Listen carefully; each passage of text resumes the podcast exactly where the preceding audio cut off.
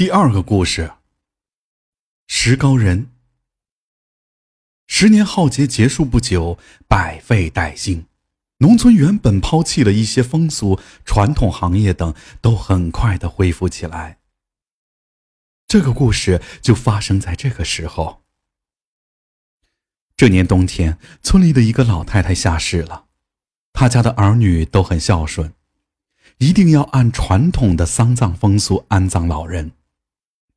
老人入殓后，该是油漆棺材、画棺材头子的时候犯难了，方圆几十里竟然找不到画像师傅。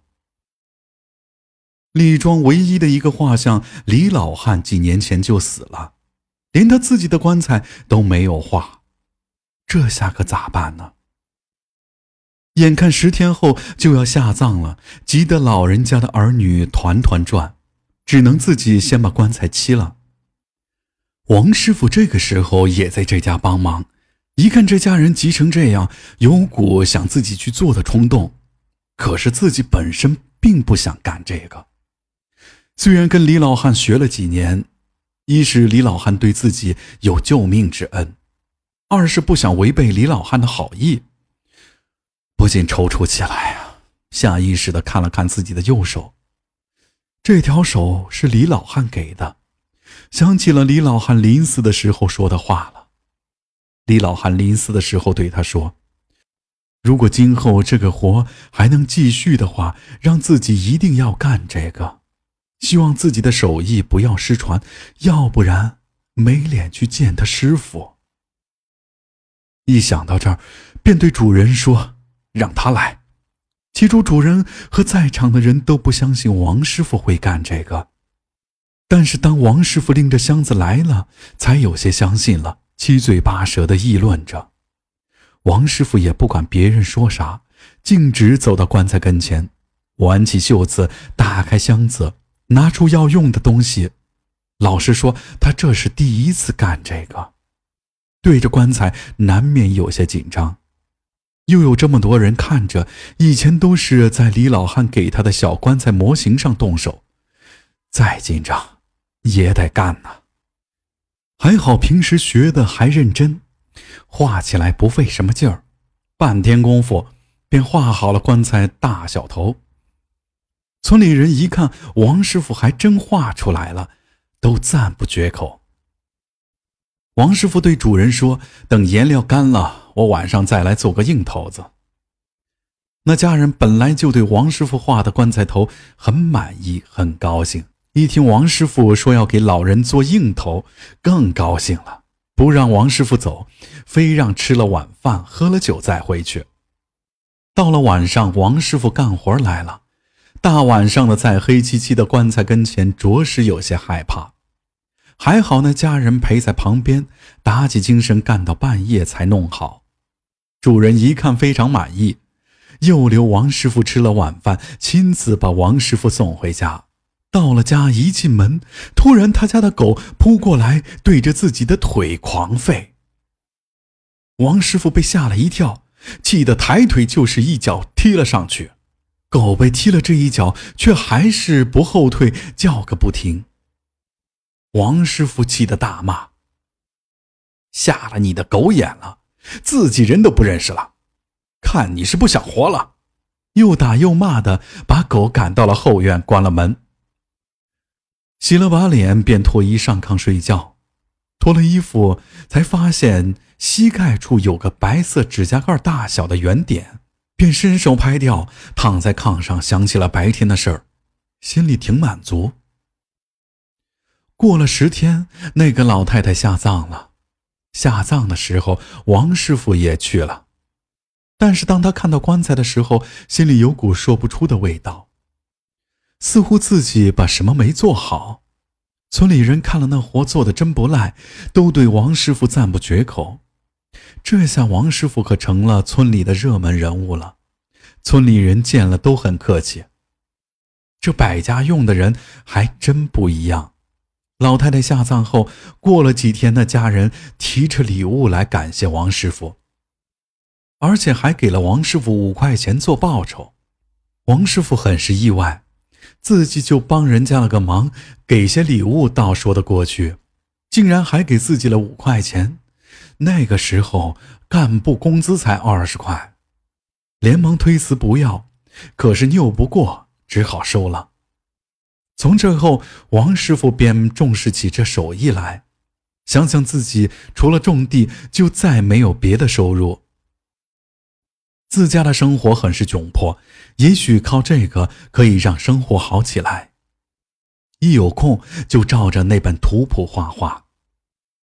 在这之后，王师傅发现了两件怪事儿。第一怪事儿就是膝盖处总是有个白点，大小位置都一模一样。用手拍掉，第二天早上起床就又出现了，床上也干干净净的，而自己又没碰什么石灰之类的东西，怎么会有这个呢？再说了，大冬天的穿的这么厚的棉裤，怎么有那个粘到皮肤上？就算粘，也是粘到裤子上，而不可能粘到皮肤上。一次两次说得过去，可这都快一个月了，天天都有。第二件事儿就是，不管自家的狗还是别人家的狗，见了自己都想扑上来咬，气得见了狗就想一把捏死，看见白色东西心里就发毛。渐渐的，他又发现，只有在自己没拍掉腿上这个白点的时候，狗才会冲着自己叫。思前想后，就是不明白，但是可以肯定，狗咬的就是这个白点，而不是他本人。可是这个白点也就像是普通的石灰粘到腿上，狗怎么会和这个过不去呢？但是这两件事又有什么联系？到底是福是祸呢？王师傅决定弄明白这件事儿，他得想个办法。首先，这个白点儿只有晚上才会粘到自己腿上，所以他决定等老婆回娘家，晚上不睡觉，盯着腿，看到底是怎么搞的。这天，他老婆回娘家了，就自己一个人睡，天一黑就开着灯，眼睛一眨不眨的盯着自己的腿，倒要看看这个白点是怎么弄到自己腿上的。到了夜里十一点多，自己困得不行了，但为了搞明白这件事，洗了把脸，打起精神，继续盯着自己的腿。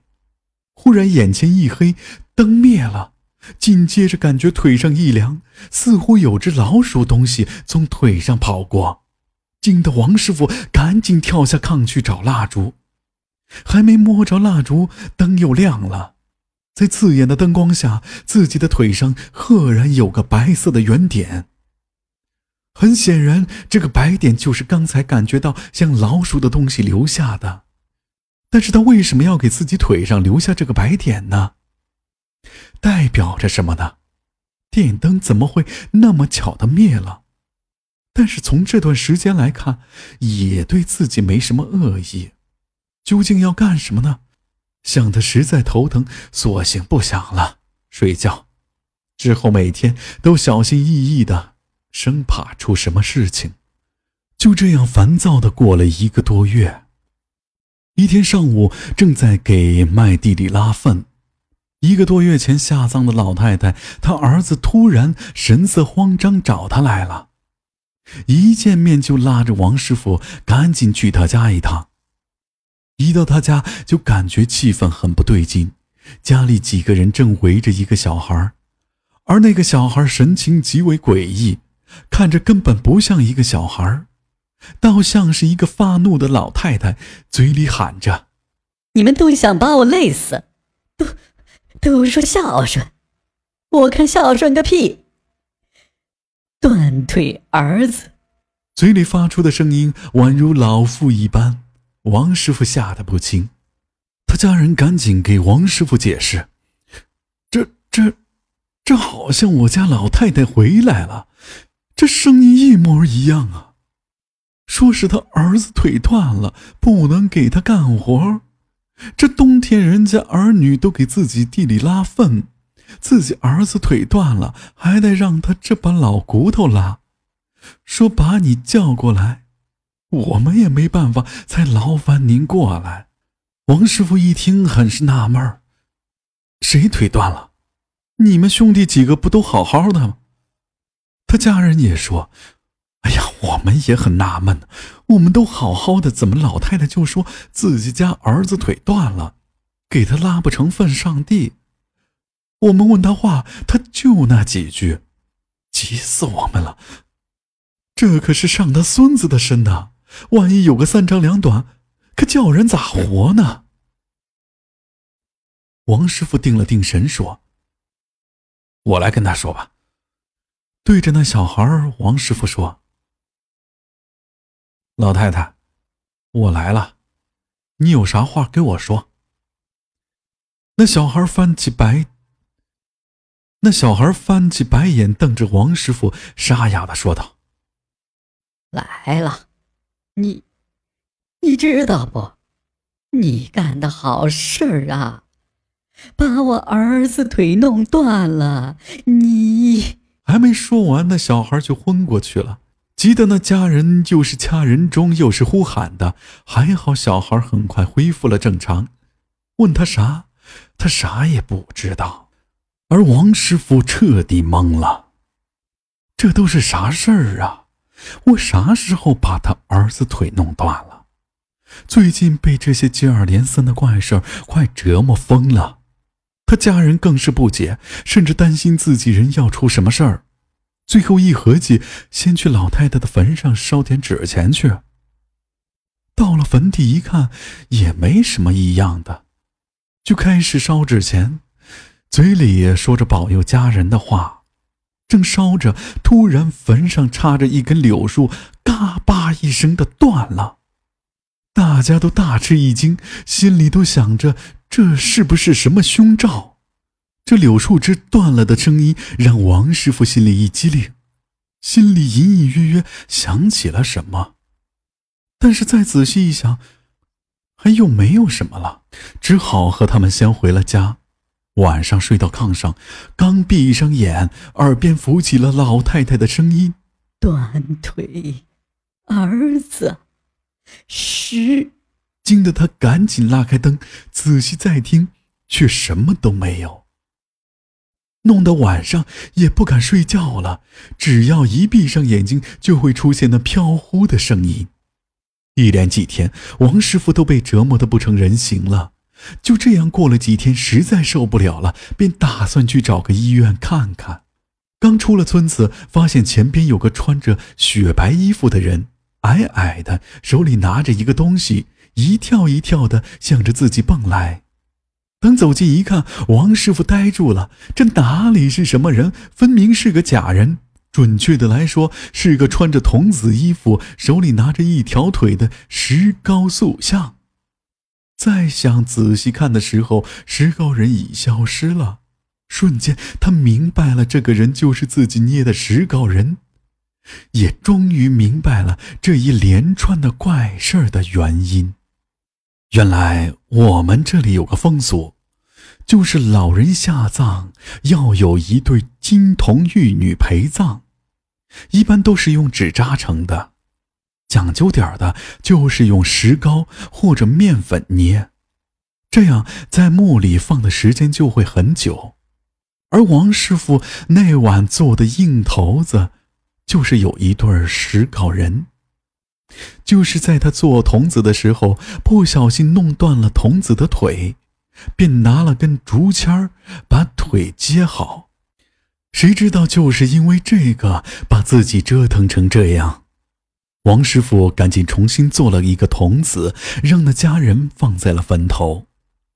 果然，第二天早上，王师傅就发现自己腿上干干净净的，没有出现那个白点。